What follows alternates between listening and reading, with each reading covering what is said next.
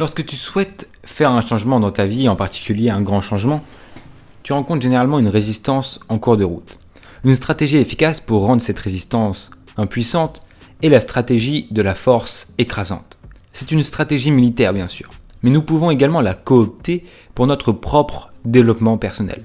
Au lieu de simplement plonger tes orteils dans le changement que tu aimerais faire, tu y plonges la tête la première. Au lieu de te sous-engager au niveau ressources, tu t'engages totalement, toi et tes ressources. Trop souvent, lorsque les gens tentent un grand changement, ils sous-engagent leurs ressources personnelles. Au lieu d'une victoire rapide, ils se retrouvent dans un bourbier semblable au Vietnam, où ils doivent continuer à mettre de plus en plus d'énergie simplement pour maintenir le statu quo. Par exemple, supposons que tu veux perdre 50 kg. Tu apportes des changements modérés à ton régime alimentaire et à tes exercices. Pendant un certain temps, cela fonctionne bien. Mais pour perdre les 10 premiers kilos seulement, il te reste 40 kilos à perdre. Tu continues à maintenir le même régime et les mêmes niveaux d'exercice, mais comme tu te sous-engages au niveau de tes ressources, au niveau de ton effort, alors ça c'est difficile.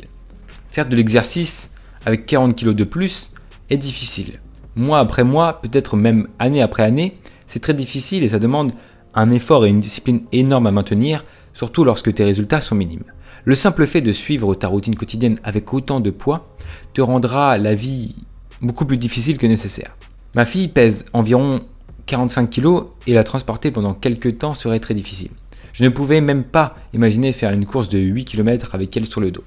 Ainsi, même si la force de stratégie écrasante nécessite un investissement initial plus important, à long terme, elle peut te faire économiser beaucoup de temps et d'énergie. Pense à toutes les ressources personnelles que tu peux utiliser pour appliquer une force écrasante à l'un de tes objectifs. Ton intelligence, ton intuition, tes compétences, tes talents, ton temps, ton argent, ta famille, tes relations, ta réputation, tes atouts, ton environnement, etc., etc. Si tu es coincé dans une impasse par rapport à la résistance qui travaille contre toi, qu'elle soit interne ou externe, alors il est peut-être temps d'appliquer la stratégie de la force écrasante et de faire le travail. Apporte suffisamment de tes ressources supplémentaires que tu as, personnelles, externes, jusqu'à ce que tu sentes non seulement que tu as l'impression de surmonter toutes les résistances, mais aussi de les écraser.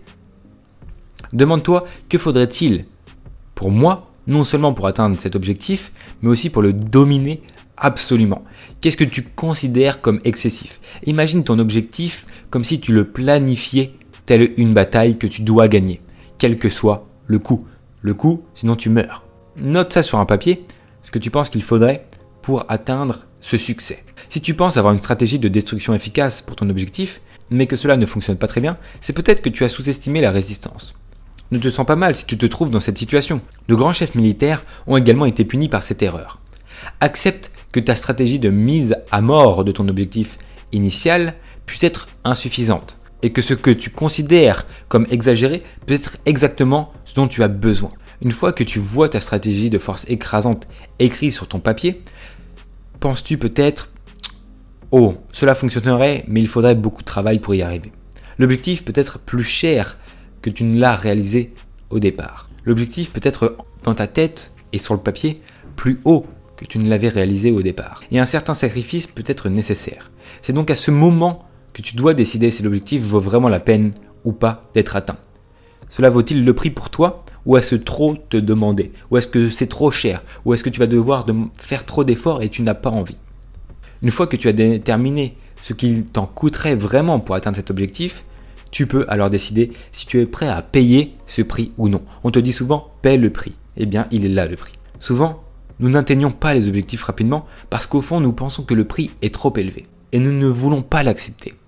Nous essayons donc de tricher avec des sous-engagements. Et nous sous-engageons aussi nos ressources en espérant que l'objectif pourra tout de même être atteint avec moins d'efforts. Mais nous nous mentons, nous nous respectons pas. Dans une poignée de situations, nous avons de la chance et nous atteignons notre objectif à moindre coût mais dans la plupart des situations, nous perdons énormément de temps, d'énergie à poursuivre des objectifs qui ne seront jamais atteints. Nous perdons en estime de nous. Imagine ce que serait ta vie si tu pouvais atteindre la plupart de tes objectifs du premier coup parce que tu as appliqué une force écrasante dessus. Ton premier régime t'a permis d'atteindre rapidement ton objectif de poids. Ta première tentative d'arrêter de fumer t'a conduit à devenir un non-fumeur permanent et à le véhiculer. Ta première tentative pour trouver un emploi a fantastiquement été réussie. Pas de retouche, pas de retest, de répétition, de réengagement, de réorganisation ou de re quoi que ce soit. Applique dès maintenant la stratégie de la force écrasante, comme ça tu vas peut-être t'amuser et tu vas réussir tes objectifs du premier coup. Voilà, j'ai aimé te partager cette méthode de la force écrasante qui peut te faire réfléchir et qui est issue du site de Steve Pavlina, un de ses articles de 2005 que je voulais remettre au goût du jour. C'est important de remettre les choses, les choses les plus vieilles, les plus anciennes, sans marketing, sont les plus importantes souvent dans le développement personnel et dans beaucoup d'autres domaines. Si tu as aimé et si ça t'a plu cette stratégie de la force écrasante, dis-moi dans les commentaires si tu l'as déjà utilisée. Dis-moi dans les commentaires si elle t'a permis de faire des choses, ça t'a permis de, réfléchir à ce que tu peux faire. Si ça t'a aidé, a posteriori, reviens sur cette vidéo, me dire si ça t'a plu. Si ça t'a plu, dès maintenant, tu peux mettre ton plus beau pouce bleu, ça me ferait énormément plaisir. Partage cette méthode de la force écrasante à tes amis qui aiment le développement personnel. Si tu aimes le développement personnel, abonne-toi à cette chaîne. Nous, on se retrouve plus tard. C'était Victor Brook. À la prochaine. Et d'ici là, développe-toi personnellement.